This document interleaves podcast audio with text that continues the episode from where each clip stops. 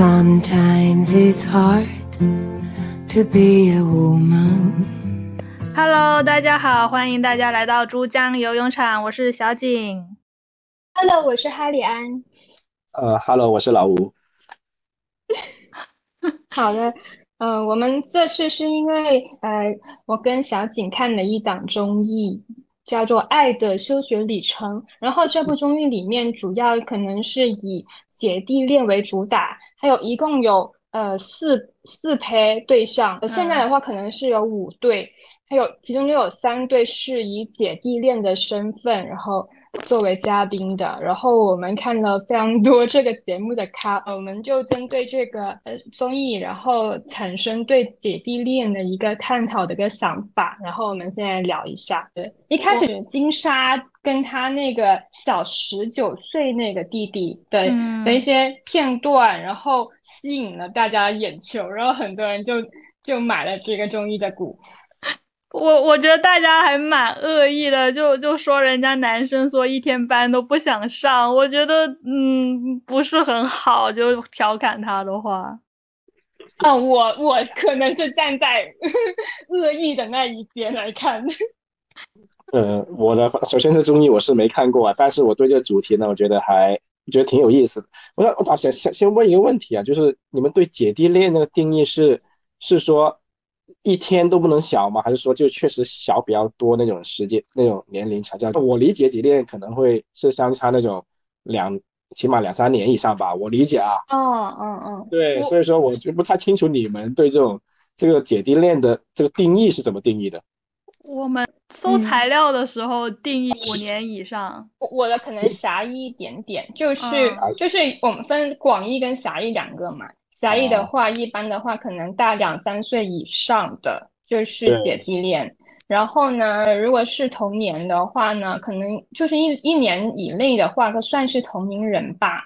然后，嗯嗯嗯嗯，然后也有感觉是也有一些男生他是就非常看重，他们觉得大一天的话也算是姐姐哦。啊、然后你说这个大一天，我身边有一些朋友呢，她是女生，她说男的比她小一天也不行，对，但但可能她是更是自己的其他自己的想法吧，这个可能我觉得就不属于姐弟恋那个范畴了。我觉得你那个朋友说话的话，他可能是有前提的，他不喜欢那个男孩子，所以他才会说一天都不行，他只是存在一个借口。好像他可能是有点稍微传统一点，特别是有一点可能地区，他可能确实是需要男生可能年龄上可能确实哪怕是一天半天，他都不太喜欢。这个综艺里面三对，就是只有有有两对是是更符合我们所说的姐弟恋的，然后像是朱丹跟周一围的话呢，可能就大一岁，可能差差距还不大。对我觉得工作之后，范围。我觉得工作之后一两年的差距没就没什么差距，就不像嗯读书的时候，例如说年级不一样。长学长是吧？学长对呀大好多一样。还还挺还挺有道理啊，这个 这个读小孩工作确实。对啊，对你你如果读书的话，例如说差一两年，其实差挺多的。就例如说你会不会进入中考、高考，或者说有没有在找工作一个准备？毕业，一个刚入学，对吧？对，就还差挺多的。但是我觉得，如果工作之后，其实这个差距是，我觉得是可以抹平的，而且没有什么区别。嗯，我我这么说，关于这男生女生的精神年龄状态，其实也很重要。因为其实有些姐姐吧，就可能也是因为女性是看偶像剧剧的主要群体，因为如果老是看偶像剧的话，心理年就是对恋爱渴望年龄的话，可能会有一有一些受到影响。啊，你你是在说金莎是吗？对对对，然后我我觉得啊，就是说回这个综艺来说，然后我觉得金莎呢，他是对伴侣有非常高要求的，但是因为他知道自己年龄也到了，他是就我定义为是一个放下身段的一个女神姐姐的一个形象。他他喜欢阳光又又长得高的又长得帅气的的男孩子，但是因为他自己本身也是四十多岁了吧，然后呃，像是有这种少年感的中年人比他大的是不可能有的。那就跟萧亚轩一样，就是说，那我保持交往的是年轻的男孩子就可以了。但我觉得他他想结婚哎，我觉得好奇怪，人家萧亚轩都不想结婚。我觉得我昨天还是前天也跟你聊过，就是我觉得他他们两对，他们这一对是有点奇怪。然后我看一开始看的时候，觉得还是像是那种契约恋爱型。金莎她她因为之前也也是有一种就是寂寂无名了，有点，她可能也想通过。呃，边谈恋爱边边通过这个姐弟恋，然后通过黑红的方式重新进入大家视野，我觉得是有一一种这种意图在的啊，这也太阴谋论了。对，我觉得不至于吧，这但也没必要演的这么什么吧？我觉得就是说，也也就没有影响啊，我又又既享受了年轻的肉体。又赚了一波流量，那何乐而不为呢？对呀，然后弟弟可能也被大家认识了，也何乐而不为？弟弟的话，他肯定，如果他不，他姐姐不是曾经是女神的话，他绝对不会选选择金莎。金莎就是长得保养的还可以，然后又是个富婆，又又又是曾经呃算是能大家能叫上名号的一个呃有咖位的明星，然后他搭上这个便车，比自己去。呃，重新打拼的话，肯定是方便不少的。呃，我问一下，因为我没看过这节目，这个弟弟是干什么的呀？这个弟弟是好像是上海演演艺学院的上戏的，上戏上戏上戏剧学院。对他比今天小小多少岁来着？呃，这弟弟是刚大学毕业，然后大概是二十三岁左右，二十三二四。然后金莎的话是二四十二三左右，大十九岁。我觉得他们大概率走不下去的吧，我理解啊，还是这确实还挺阴谋论。那阴谋论啊，可能有些观点还挺挺挺挺符合人们想象的。对，我觉得是这样。我觉得就是这对感情心怀鬼胎的一个感情，但是怎么说呢？呃，他们两个相处的甜蜜的瞬间可能不是假的。因为对就是说，如果一个女孩子的话受到男性的很温柔、很绅士的对待的话，是任何一个女孩子还是会高兴的。哦，对，我觉得金莎很高兴。对对对，我觉得这个也也不冲突啊。他相处高兴，可能会有些其他的目的。其实这个东西也不是非此则彼吧？我觉得，对吧？他确实也相处的挺开心的，就好像你说的。对。然后呢？是呃，我觉得这。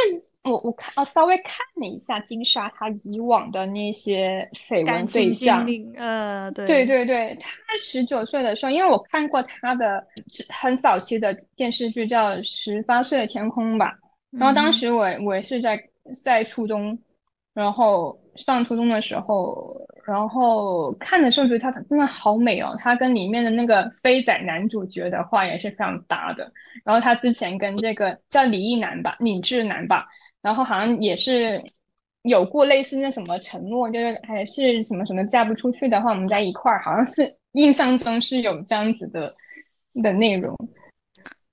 然后呢，觉得讲这种话，那个男他就是要么是 gay，然后要么就是那个男生喜欢女生，但女生一般这样。对，哎，我我说个题外话，就是之前就是那个张钧甯，他好像是前几个月还是跟。阮经天他营业他们的的电影，然后说也是说这句话：五十岁如果还没嫁出去的话，就在一起。然后转眼就看到他跟导演在一起了，真的好好笑。这演员真的都很厉害。说回金莎，金莎的绯闻对象还有韩寒，他以前嗯也是被拍过跟韩寒在在拥吻在街道上，然后还有林俊杰，还有很多很多，还有他之前上的。综艺节目的也是一些弟弟，他有很多的绯闻。看起来的话都是，反正是有才会有名会有钱吧，反正就是都是要求很高的。然后突然间看到他上这节目，他的他的 partner 是这样子的一个除了年轻，然后相貌也是非常平凡的一个男孩子，觉得大家觉得大惑疑惑不解。我觉得他的优势就是年轻啊，这难道不是优势吗？嗯，也对，就是特别是女生进入嗯年纪大了或者走向暮年的时候，就渴望新鲜的血液，然后让自感觉会激活了嘛。金金沙也没到暮年吧？我觉得我说 成长到暮年，我觉得就是你假设男生，例如说四十岁左右，然后你找一个二十多岁的女生，我觉得非常常见。嗯，这个确实啊，就特别是，嗯，特别是我很多客户，其实也我经常看到这种这种情况啊，是 他那些什么另一半都挺年轻的。对啊，像这个这种这种情况，这种男的老，然后女的相对来说年轻一点那种，这种情况是社会资源的问题呢，还是说这种生生物的问题呢？基因问题呢，我也不太懂，说句实话。但是呢，就但是很多我们身边就很少遇到那种，就是说，呃，女的比男的大个十几岁的，基本基本上没遇到吧？哦，那那我觉得我很赞同吴律师说的，那必然是以一资源和财力还有话语权目的。哦我觉得就是四十几岁找二十几岁的。基本上不需要感情上的交流，就是那些男生比较需要感情上的掌控感。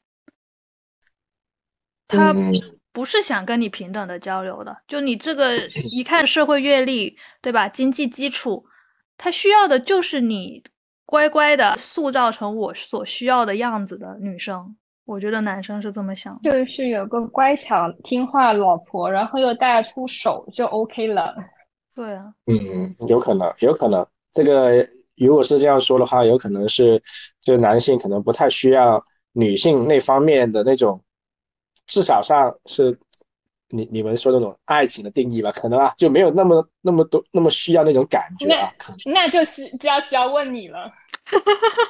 对啊，从我的角度来说，从从我的角度或者说从我理解理解的一些接触一些事情来说，他们可能。就好像刚才小姐说的那种情况，确实是的。我身边遇到很多，特别是那种客户比较有钱的，他确实身边除了可能有有太太以外，可能他还会有一些其他的那种，呃，可能不太道德那种，可能年轻的那种关系吧。情妇是吧？啊，你可以这么说。对对对对对，确实确实会有这么一个情况，而且还挺常见的，在我看来，这个。嗯，社会资源的问题啊，但是我觉得这个也有也有另外一个因素啊，社会那种呃道德啊，或或者说其他因素影响，就是说啊，女的一般不能找男的太小的这样子，然后男的一般也不能找女的太太大了，我觉得这个也可能也有因这种因素影响。我不知道你们家里或者说朋友会不会很在意说，呃，男男生比自己小。小一两岁那些，我觉得是属于正常范围。但是你如果说，呃，女生找男生少个四五岁，可能会就会有有评论吧。我觉得啊，可能会有评论，或者说有有讨论，或者有疑义。遇到一些二十二十八九吧，也都都不要说二十六七、二十八九，特别到三十岁之后，其实那女孩子也也挺漂亮的，就但是家里就给她压力很大，对，就就会说。哎呀，你们谁找一个，哪怕给他推荐那些呢，都是比他大的，就一般不会比呃推荐那些比他小的那个男生，就这种感觉。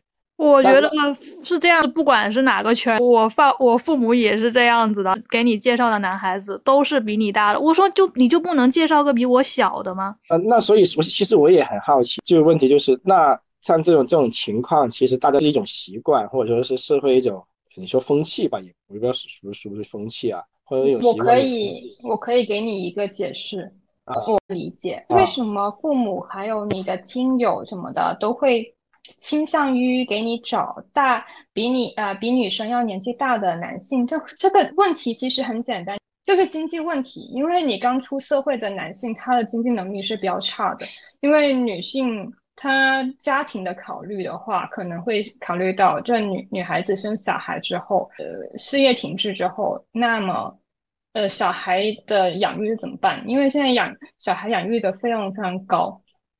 啊，可能就还是一个，也是经济的比较高稍微功功利一点的角度，对吧？就是生物性一点的角度。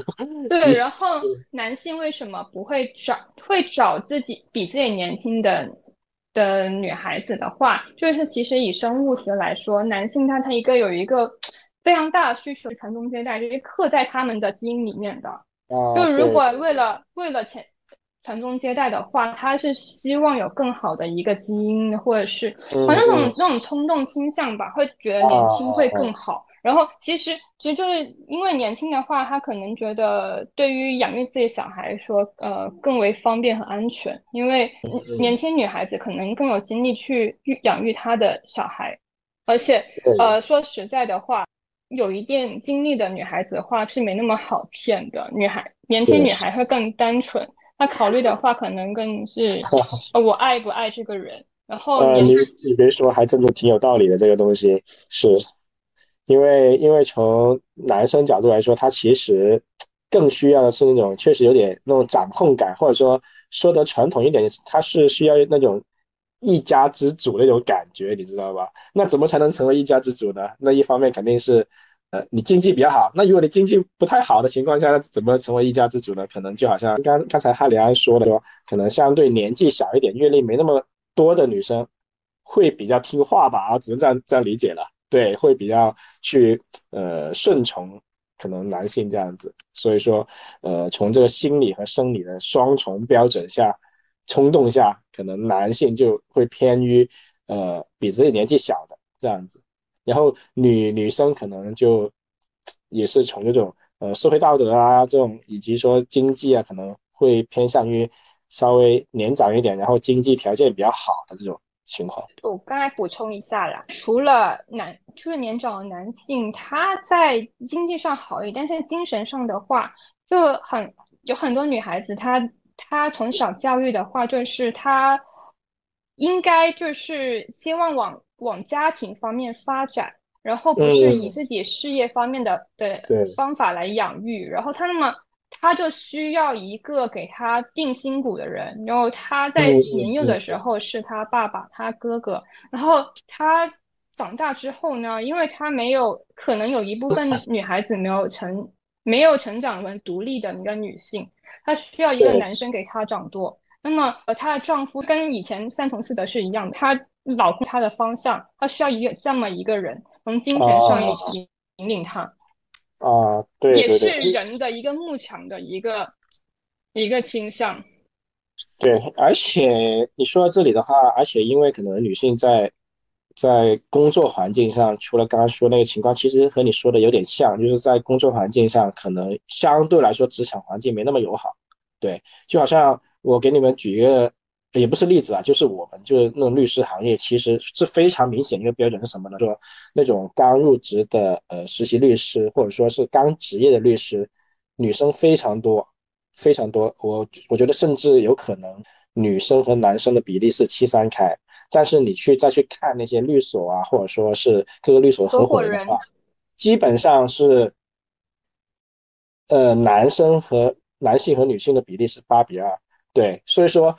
从实习从这个人数上，为什么会有这么多差异呢？在我工作的情况上来说呢，首先可能很多客户确实可能会对男律师就更天然产生一种你说信任感也好，或者说就好像你刚刚说那种什么定心骨那种感觉，对，其实这感觉非常重要。为什么这种感觉这么重要？情况下说，什么情况才能做合伙人呢？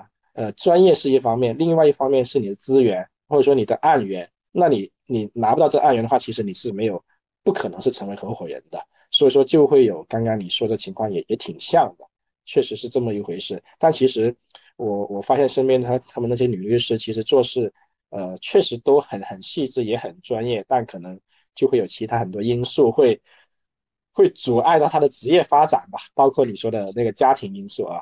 确我。稍微反驳一下，就是因为这个就这个年代能做到合伙人的，都是嗯我们上一代的大学生。嗯那个年代其实大部分都是男生读大学，女生哦的话会比较少。就可能会有这个历史对因素在这里，对吧？对对，并就并不是说所有女孩子嗯都有机会进入这种、嗯这种哦行业。对，呃，那你这样子的话，我倒不太同意，因为我可以又又又举个例子啊，就是我，因为呢，我们也也是刚刚说的，我们就刚刚做实习律师的时候是女生多，然后呃男生少，但是呢，自己出来独立做律师，就所谓独立律师呢，就是相当于呃自己干自己的，你想你把它想象为是一个律师的个体户，在这种比例下呢，就好像我们律所一样，或者说我了解的几个同事一样，基本上。呃，女生独立做律师很很少，对他们可能更相对来说，可能也是因为一些职场的环境或者家庭的因素，他嗯们可能相对会倾向稳定一点啊，对，所以说就不太会冒险出来做独立律师，也有也有也有这这方面的影响吧，我觉得。啊也有可能。哎，我们都嗯离题十万八千里了还。有离题了吗？啊，OK OK，来来来，我们姐弟恋回来回来。变成变成女性职场问题了，对。OK OK，姐弟恋了，继续。对，然后呢，呃，我说一下另外一对吧，另外一对就是何猷君跟跟奚奚梦瑶瑶。对，然后，但是我觉得这个姐弟恋它其实是跟大部分的姐弟恋的一个模板是不一样的，因为奚梦瑶她嫁给何猷君的话，她根本不是为了因为他是一个弟弟还是什么原因，她是希望嫁入豪门。啊，奚梦瑶是这么想的吗？我我理解啊，我理解就是我觉得可他可能不是唯一的因素，但是也是占一个非常大的一个比例。对于演艺他们相差多多年，他们年龄相差多大？差六岁，哦，也不是很多，我觉得。嗯嗯嗯，对嗯然后呃，可能这这一对的话更更倾向于去分析何猷君的心态，因为港台、澳门圈这样子子的话，基本上就是嗯、明星娱乐圈的人都非常渴望进入豪门。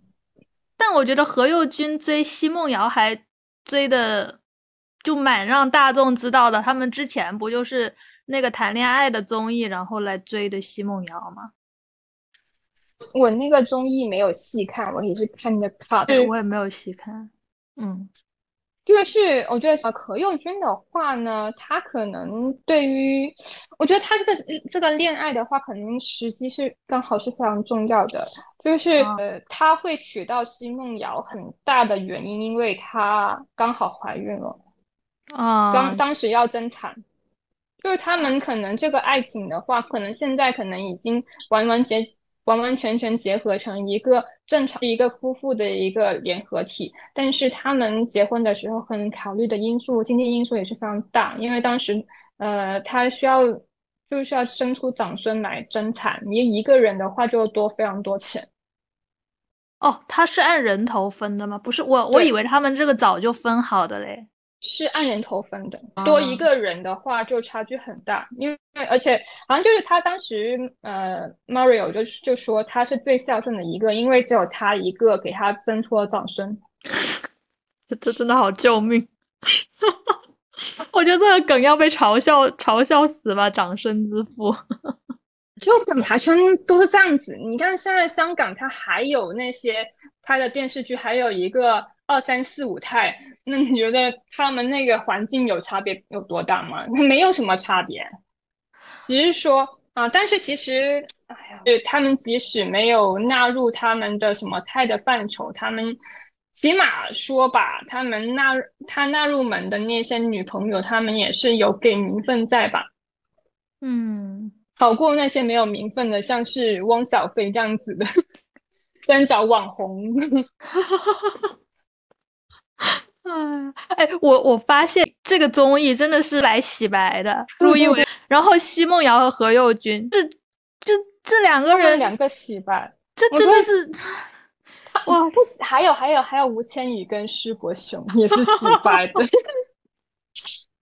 我觉得这个洗白旅程，对，就你想之前，虽然我对奚梦瑶和何猷君就是无感，就这两个人无感，但是之前大众的观感是很差的，不管是之前追啊，或者说是他们之后的求婚啊，或者说生小孩什么之类的事情，大家的观感都是呃都是说那个奚梦瑶是熹贵妃啊，或什么之类的。天呐，来到这个综艺，我我的妈，我就觉得怎么舆论一百八十度大反转，我就觉得 太太好笑了。就其实是这样子的，我在考虑说，即使是你可能呃，就是一对新人，他们是因为各种原因的因，就各种因素结合，但是他们也可能成为一个非常紧密的一个伴侣的关系，就是可能是不影响的。嗯，只要他们好好的维护，而且他们还有一双子女在，然后而且他们很年轻，金梦瑶也非常年轻，身材也非常好，嗯，这种各各种因素，而且情商也很高，这种因素的加持下，他们是一个非常好的伴侣，而且很合拍，这也很正常。啊，对我我觉得何猷君虽然有很多很惊人的之前的一些话，但是。上了综艺，我觉得在这么多个男生里面，他是最正常的。他是麻省理工吧？啊，对啊，就他学历啊什么的，我觉得很好啊，或什么之类的。但是之前你不会很在意他是不是这个，你对他的观感不是这个样子的嘛？但是上了这个综艺，有了一个对比之后，就觉得嗯，这个弟弟还挺好的。对，然后金莎那个真的是。不知道怎么说好。一开始，他们金莎把他领他的那个弟弟男友进入录播室还是什么的时候，他就说，还跟他像幼儿园小朋友一样说，吩咐弟弟说：“哎，你这个叫姐姐，这个叫哥哥。”然后怎么说？然后那那个男孩子还在说说，那我怎么跟他跟那些大家打成一片比较好？我要说什么话？然后是一字一句的按着金莎的那个话来去履行的。觉得好好神奇啊！我觉得这不就是嗯大龄男生需要的掌控感吗？我觉得金色还挺享受的呀。对对对，其实我我这么想说，我们说这个话题的话，嗯，并不是说一定要去批判啥的。其实我觉得，我是觉得应该是要给这个姐弟恋证明。正如吴律师所说，那那么多男生他选择比自己要年纪小的一个对象。那么，那么他跟他同龄的女生，他们也有权利选择比自己年纪小的男孩子啊。不过，嗯，就是人找伴侣是一个很本能的一个需求。难道他们如果往上走的话，都是哎呀，这老一点就有老人味了？那讨厌年轻的男孩子，他们觉得开心也挺好的。对呀，我我觉得这个就是舆论上，我觉得对金莎的恶意还挺大的。我觉得。太过了。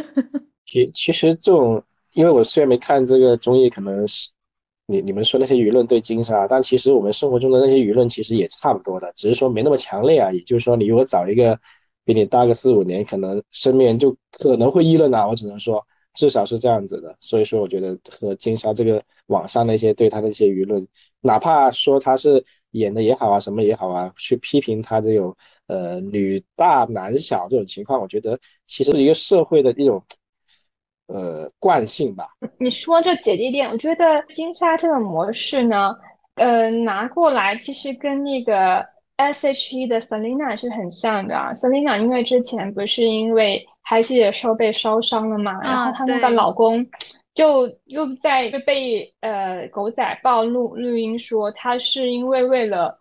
他的仕途，政治仕途，所以他被迫一定要娶 Selina。其实他一点一点都不想娶。他他有政治仕途吗？他现在没有了吧？他以前是要选议员的，现在好像也是走仕途路线，但是具体怎么样我没有关注啊。嗯嗯。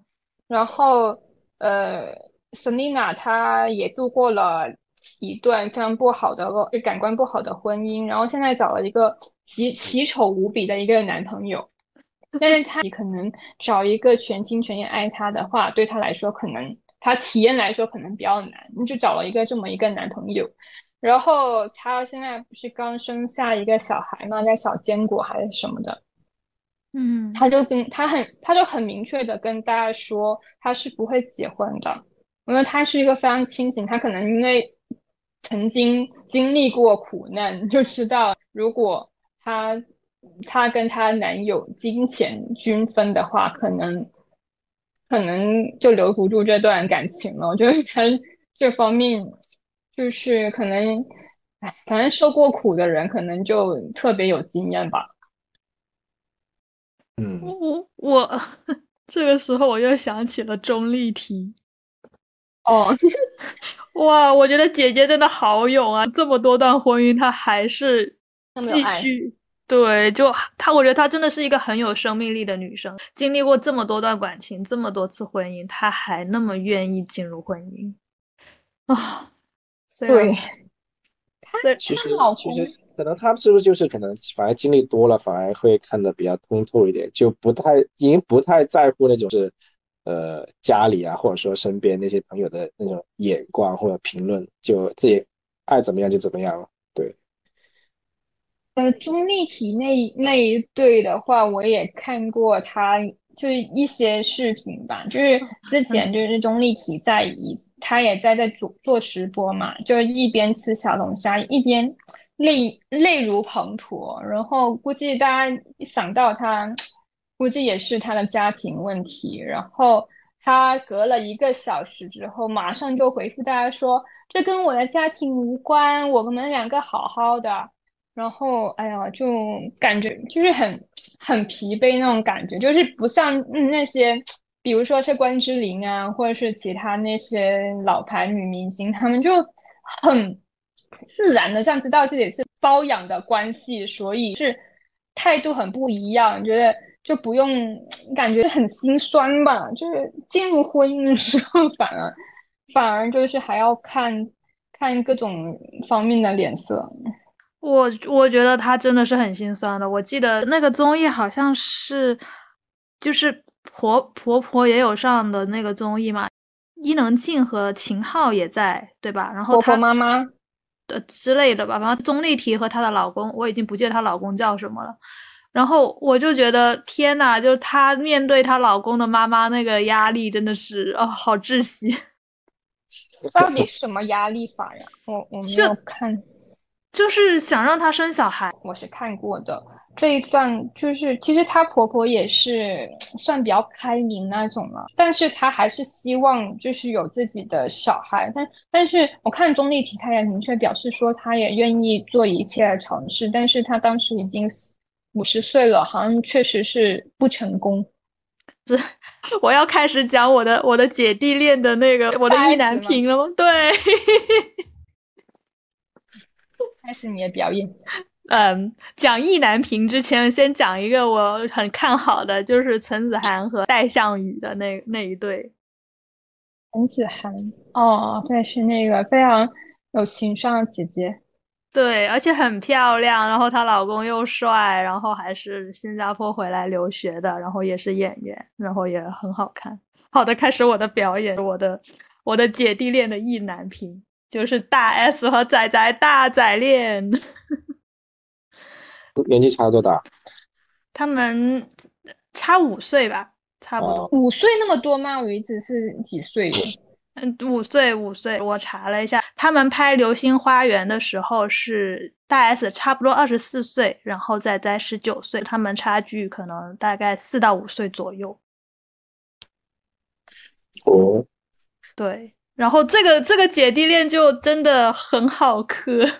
哎，那那周渝民是不是结婚了已经？哦，现在已经结婚了，所以说他老他老他老婆现在是是姐弟恋。不是，我好奇一下，是不是啊？不是啊，OK OK OK。坚持姐弟恋的就是大 S，就大 S 从蓝正龙开始，然后可能跟她现在这个韩国老公不是姐弟恋哈，然后接着再下一段感情跟仔仔，跟仔仔之后呢，公开信息，然后跟她的老公汪小菲，我觉得大 S 是姐弟恋，对，大 S 是个战神，对。然后为什么我对大仔恋情有独钟呢？是因为他们的糖都是抠出来的，然后会在娱乐百分百和康熙来了都会默默的，你就会发现他们哦在一起了，哦他们分手了，就这种。娱乐百分百当时的主持人是谁？娱乐百分百那时候他和小 S 主持啊。哦，后我记得后来是小猪。对对对，他们这个这个这个恋爱，应该说也不能说恋爱，他们的关系是从《流星花园》认识的。但是呢，《流星花园》拍完之后呢，其实他们的感情还是非常好的。但是呢，那时候在这个《流星花园》呢，大 S 是跟蓝正龙在一起的。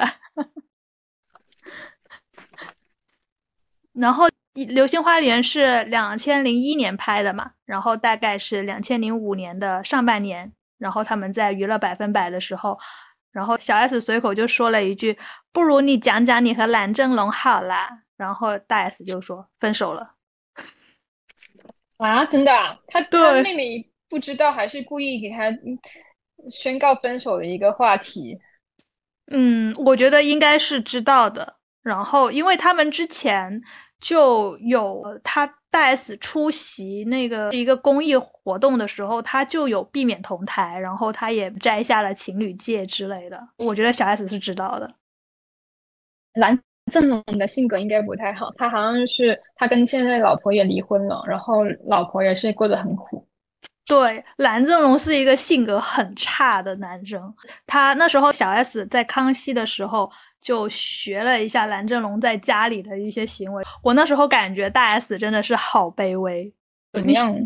就大概，哎呀，那个，哎，好恶心！我我现在学的话，我会觉得没 事没事，你你不学吧？陈述出来，陈述出来。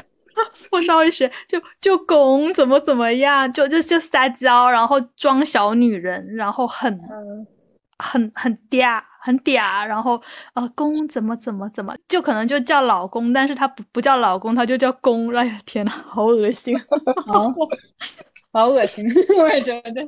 公是台是什么 口头禅吗？公跟母一样。公就就台湾话，就台湾腔，我也学的。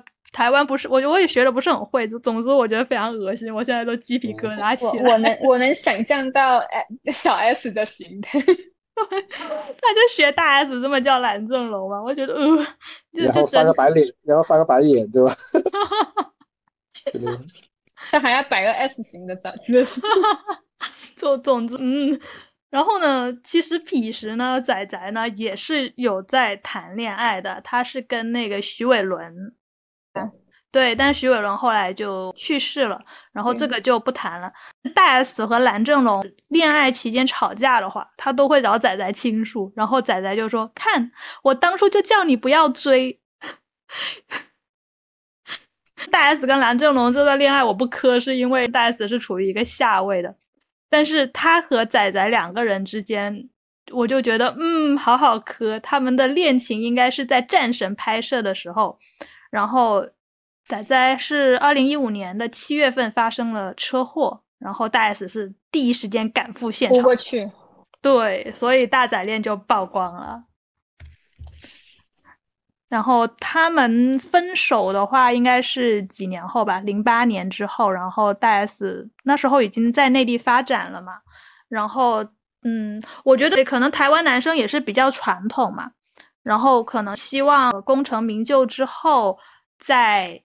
结婚或者说是功成名就之后再追回原来非常喜欢的女生，那时候那时候仔仔呃零九年的时候他演那个痞子英雄是本来很有可能拿下金钟奖的，对，后来被他的同系的同事拿了，真的是很生气。仔仔零九年上康熙的时候他说过的，就是说如果拿下金钟奖会考虑追回大 S。那这个金钟奖是谁拿的呢？赵又廷，我真的是非常讨厌他。就大家都知道，赵又廷其实说白了，他爸就是圈内人嘛，就关系户嘛。然后当年是吗？我不知道。对呀，对呀，你以为呢？对，所以当年我觉得金钟奖是有偏向的，就例如说这两，他们都是痞子英雄入围的嘛，然后。为什么就不颁给仔仔，颁给他呢？我觉得很大因素，因为赵又廷本身他爸有行业地位的。然后我这这就这就是我对大仔恋 B 一的一个真的是深深的遗憾。我就觉得，就假设这个奖能早几年颁给仔仔，我觉得大 S 和仔仔之间不会，就起码仔仔会还会有这个想法，例如说去追回他，就他，你想他零九年的时候还说我还会，如果拿下奖我还会再追回他，就意思是他可能觉得自己事业没有那么好。但你说娱乐圈的人，你本身事业一个很不确定的东西，但是他可能价值观比较传统，就觉得我没有女生厉害。这我觉得确实是，我觉得周渝民按照你这个说法，你说周渝民说要拿这个奖之后去反追谁谁谁谁的话，我觉得他这个心态基本上是绝代表了绝大部分现在至少中国男性那种心理的那种态度吧，说就觉得如果男男生就不比女生强的话，他其实会是有点膈应的，我只能说，对。我觉得确实确实在真的吗？真的吗？我我真的，我我我我我可以很负责，我可以很负责任告诉你，就哪怕他嘴上不说，但他心里也会膈应。所以说，我觉得这个，呃，所以说呢，我觉得这个，这也是社会对男性的一种，呃，你说是鞭笞吧？可以可以说男男男性的难处。对，也你你既然可以，你既可以说是这个社会对男性的鞭笞，也可以说对是男对男性的一个呃不太好不太。不太友好的一个地方，确实是一个父权制的一个压迫对男性，就对啊，所以说这种观念说，呃，会对，不仅是对女生会有影响，其实对男生也会有影响，所以说，呃，就会大家很习惯的就形成这种观念啊，我只能说。我我不是很相信的，其实，因为我觉得男生的话，如如如果是真的是对这个女生是有意思的话，他即使心里不舒服，但是他还想说，我先要霸占这个人，我会这么想。我我这样，我我觉得你这个理解有有有你自己的理解，但是我觉得可能会有一点点偏差。对，说如果说这个女生和我，我说的只是。我觉得大部分的人的想法，个别个体可能会有自己的想法，不不一定啊。其实男男生如果看到这女生比自己可能各方面条件好太多，我意思是好太多的话，他其实大概率不会太有想法。但是如果说大家条件差不多，哎，你比我好一点，什么家庭好一点，然后长得很好，他其实呃，其实他还是觉得是同一水平的。但是如果说呃，女生比他。各方面好太多的话，他其实，呃，其实他心里是会膈应的，对，确实是这样子啊。这个他不是从呃物质的角度觉得，哎呀，我赚到了或怎么样怎么样，我觉得这这方面更多是精神角度啊，或者说是，我我觉得能反映出男性的两个就复杂性，他既会觉得他希望有一个更好的一个女人，但是他又不希望这个女人他有比他好太多。但但是，我觉得他他可能如果有个有有一个就比他好很多的人在他身边，愿意接受他的话，我觉得他还是会接受的。只是说他心里会不舒服，会不会不舒服？而且这种不舒服，我我觉得是应该是不好消消除掉的。就至少他不是心安理得那种那种那种状态吧，我理解啊。对，我觉得仔仔应该自卑。就而且他本身性格也比较敏感嘛，就做演员的话，可能相对来说也比较敏感。然后大 S 的职业的话，发展会当时会比他好很多。唉，但是后来一三年的时候，仔仔终于凭借《回家》也获得了金钟奖的戏剧类最佳男主角吧。我觉得这个是，哎呀，迟来的奖项就。就很遗憾，这个故事就浓浓的 B 意味。唉，嗯，我我觉得，但我我对大 S 怎么说呢？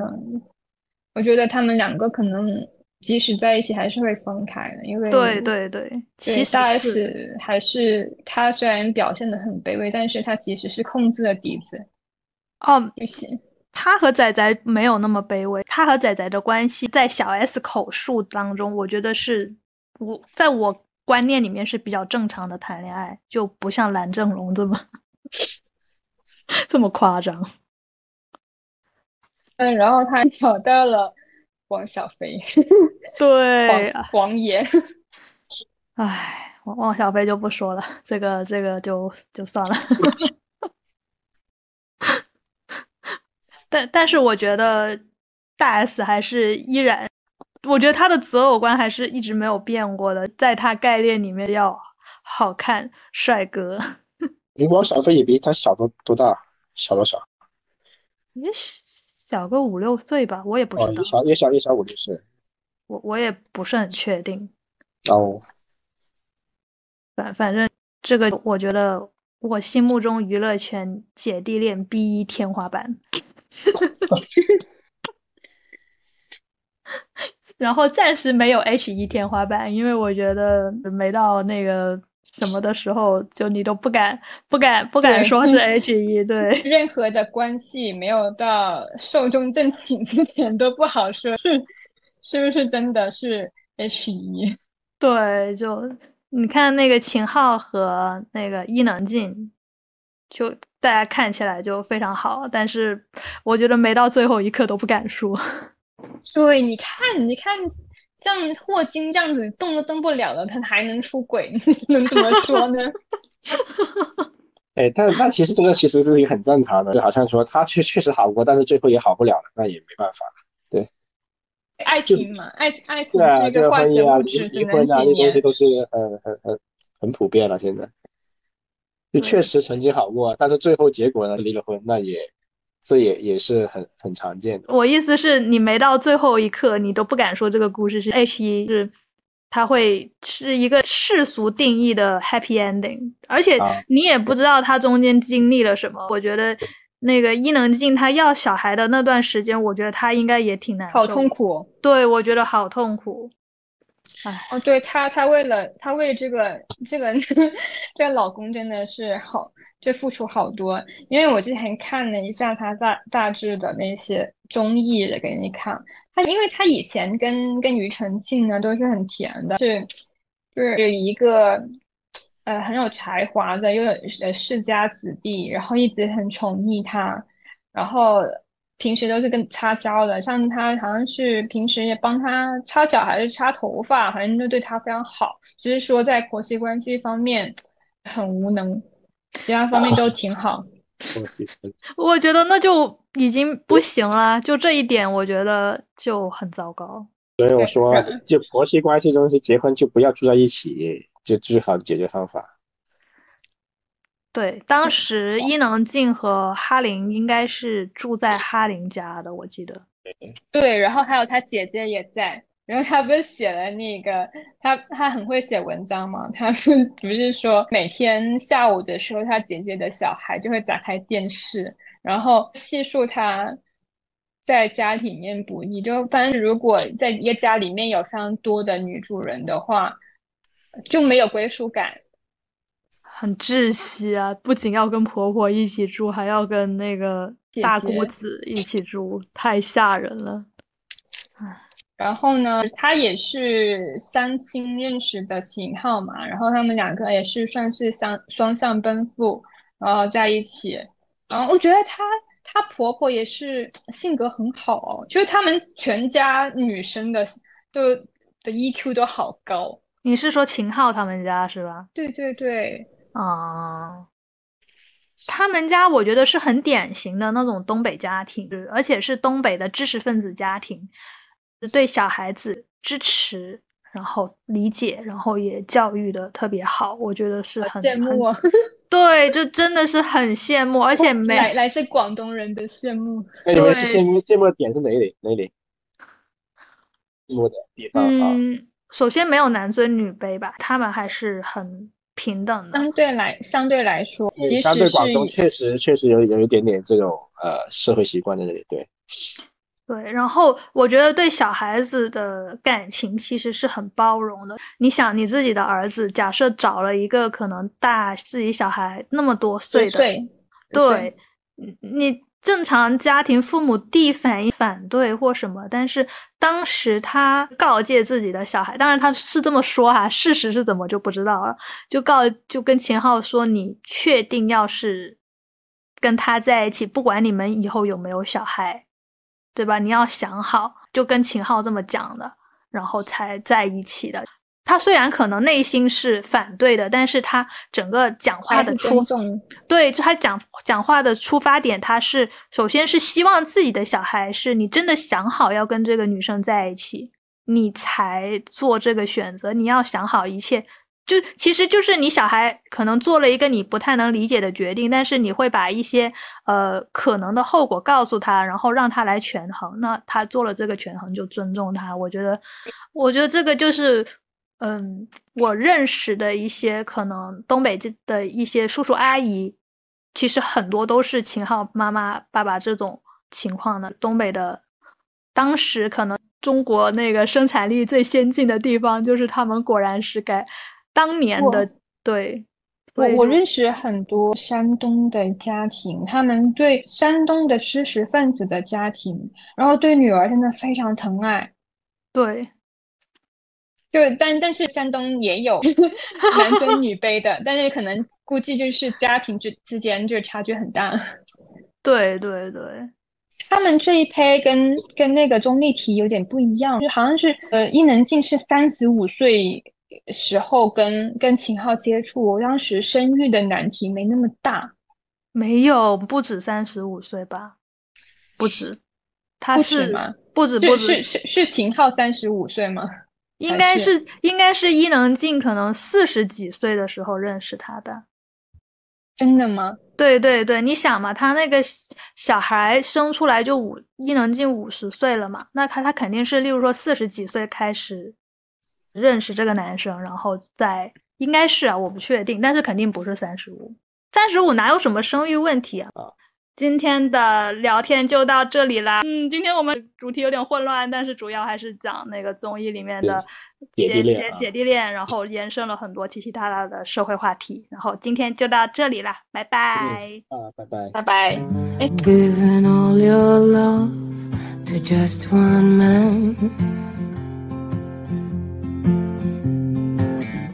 You have the bad time